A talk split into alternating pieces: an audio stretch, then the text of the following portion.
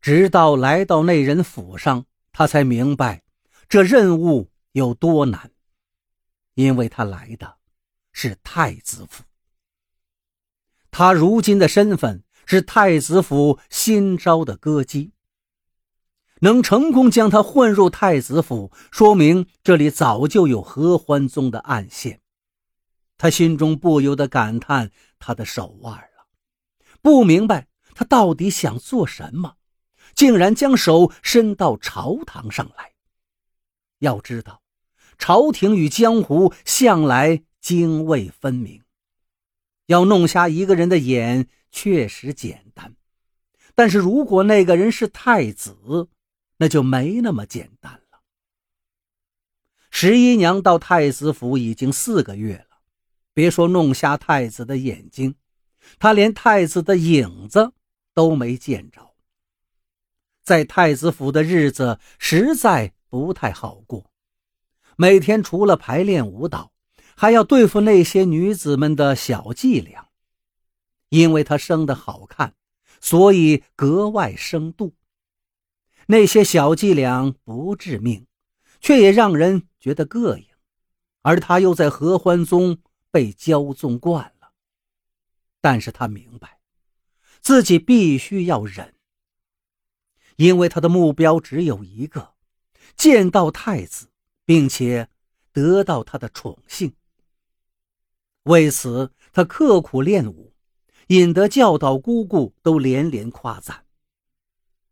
他刻苦努力，乖巧听话，终于在一年后迎来了在宴会上领舞的机会。机不可失，时不再来。他自认跳的不是最好，可他是最好看的。有时候，命运就是这样的不公平。他的外貌可以弥补他在舞蹈上的不足。一曲舞毕。太子鼓掌称赞：“跳得好，你叫什么名字？”他含情脉脉地看向他。回太子殿下，奴婢十一娘。他们说话的空当，其他人已经识趣地退了下去。大殿中央，只余他一人。太子起身走向他。惊鸿艳影，风华绝代，这个名字配不上你。他说着，已经走到了他身旁，拉起他的手，把他往自己的位置上带，眼睛直直地盯着他。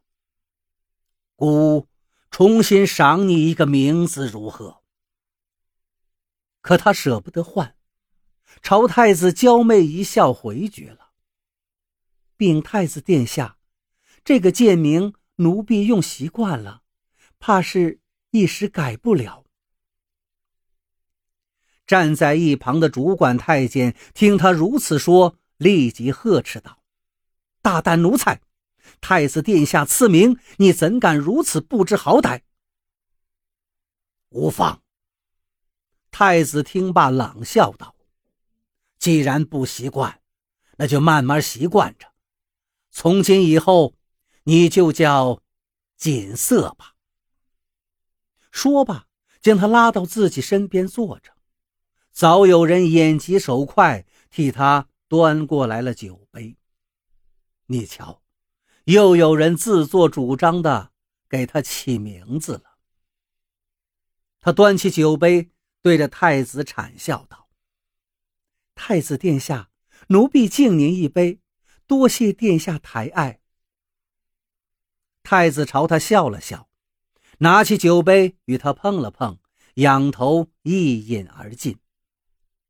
其实太子是好看的，与赫连不归看似漫不经心，却周身散发着强大的压迫感不同，太子是温润的、柔和的。这个一人之下、万人之上的天皇贵胄。身上有着与生俱来的贵气，却并不咄咄逼人。十一娘心里有些庆幸，毕竟伺候这样一个人会让人心里愉悦很多，不至于太难熬。那夜，他如愿以偿的得到太子的临幸。没有一个男人在品尝过他的滋味以后可以不上瘾，除了同样修习合欢术，并且达到无上境的赫连不归外，害怕太子产生怀疑，他并没有刻意使用媚术，依旧让他欲仙欲死。他在他身上叹息道：“锦瑟，辜负了你。”他在太子府有了自己的住处，奴仆。太子夜夜宿在他这儿，给他的宠爱不亚于最初的赫连不归。原来得到男人的宠爱这么简单，只要生得好看，床上功夫够好。可是宠爱，到底与爱不同。他意兴阑珊地看着太子的赏赐，金银珠宝、绫罗绸缎，他从来不缺，他不稀罕，不喜欢。这些东西太寻常了，奴婢觉得没意思。太子的目光欣赏中带着探究地看着他，一个舞姬，不爱金银珠宝。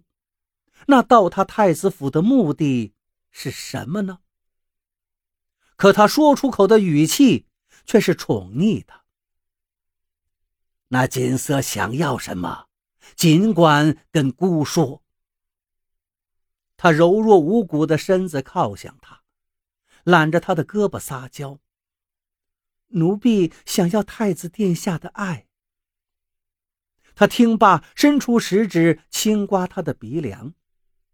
傻瓜，那你不是已经拥有了吗？他含情脉脉地望着太子的眼睛，感叹：“太子殿下，您的眼睛真好看。要怎么才能得到它呢？不如直接要吧。”这是他的心里话。可不可以把它送给我呀？太子听罢，朗声大笑：“ 你想要姑的眼睛，锦瑟，你胆子不小啊！他如今要他一只眼睛，简单的轻而易举。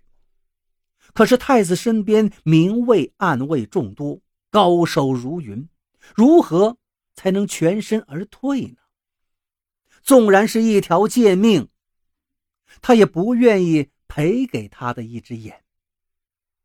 见他有些出神，太子一挑眉：“怎么，锦瑟当真想要姑的眼睛？”他回神娇笑道：“想要，殿下全身奴婢都想要。